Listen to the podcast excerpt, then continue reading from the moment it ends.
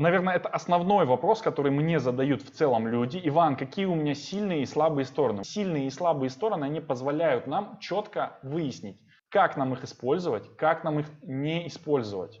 И в этом плане они являются инструкцией к применению, к применению непосредственно вас. А, например, если вы знаете, что вы человек эмоциональный, что для нас это значит? Это свойство, это не сильная и слабая сторона, это просто свойство. Если вы эмоциональный человек и вы работаете где-то на атомном реакторе, и вы очень вспыльчивый эмоциональный человек, к вас коллега довел, и вы такие, да ну тебя нахрен, я сейчас всех вас убью, вы нажимаете кнопку в порыве эмоций, то для вас это слабая сторона. Но если вы, например, телеведущий, задача которого подсвечивать эмоции, создавать эмоциональное состояние, чтобы люди были прикованы к экрану, то вот здесь ваша вспыльчивость, ваша эмоциональность – это сильная сторона. То есть та же, то же самое качество абсолютно, в контексте просто в другом. Оно меняет себя с плюса на минус и с минуса на плюс. Очень часто видел, что человек говорит, Иван, у меня аналитическое мышление, пойду я в программиста. Я говорю, хорошо, но мне кажется, что тебе было бы отлично менеджерить, управлять программистами, а не программировать. Да? То есть ты понимаешь, у тебя техническое мышление, все замечательно, но тебе рутинно программировать будет, например, проблематично. И человек в итоге, он свое техническое мышление начинает применять и у него получается не так, как ему хотелось бы.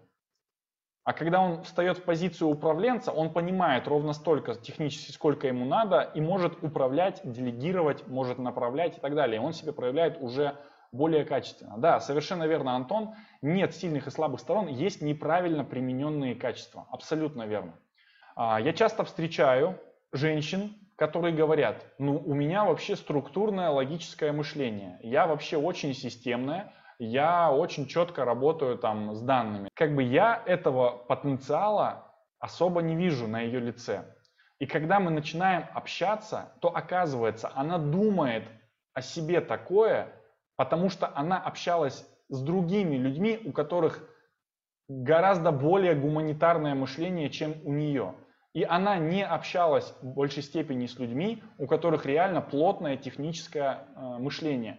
И у нее нет контраста этого, то есть она введена в заблуждение реальностью. Она думает, что у нее это крутое качество, хотя на самом деле у нее это качество посредственно выражено или выражено просто средним, да? но она думает, что на это нужно делать ставки.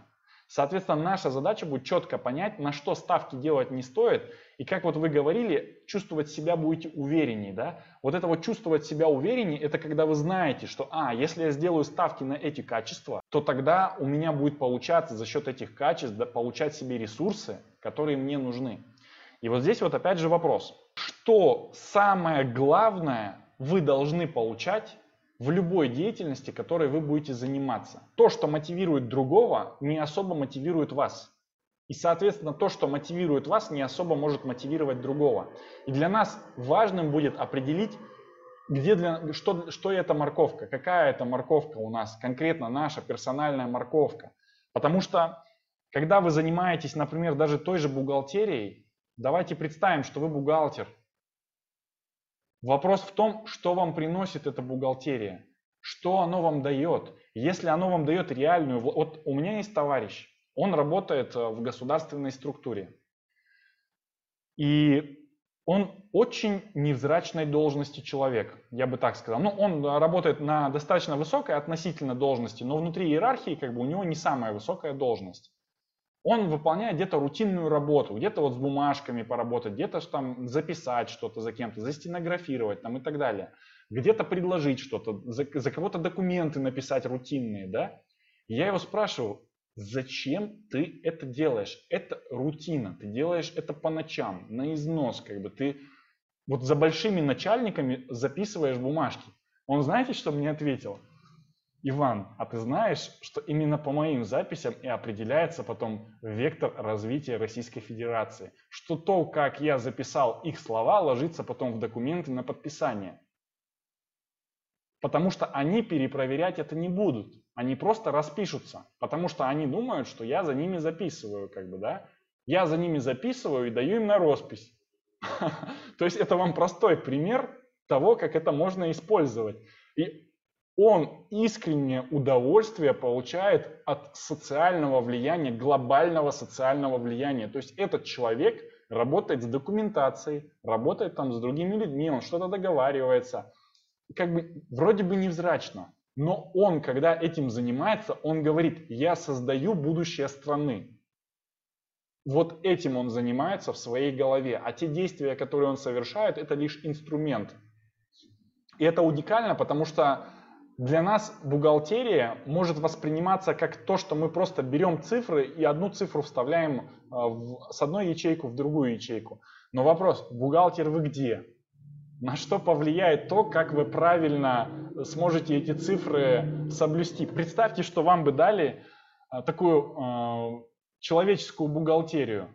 И от этого будет зависеть, в какие направления пойдут инвестиции кто сколько получит денег на развитие, в какие сферы будут больше обращать внимание, на какие сферы будут э, выделяться серьезные ресурсы, а на какие нет.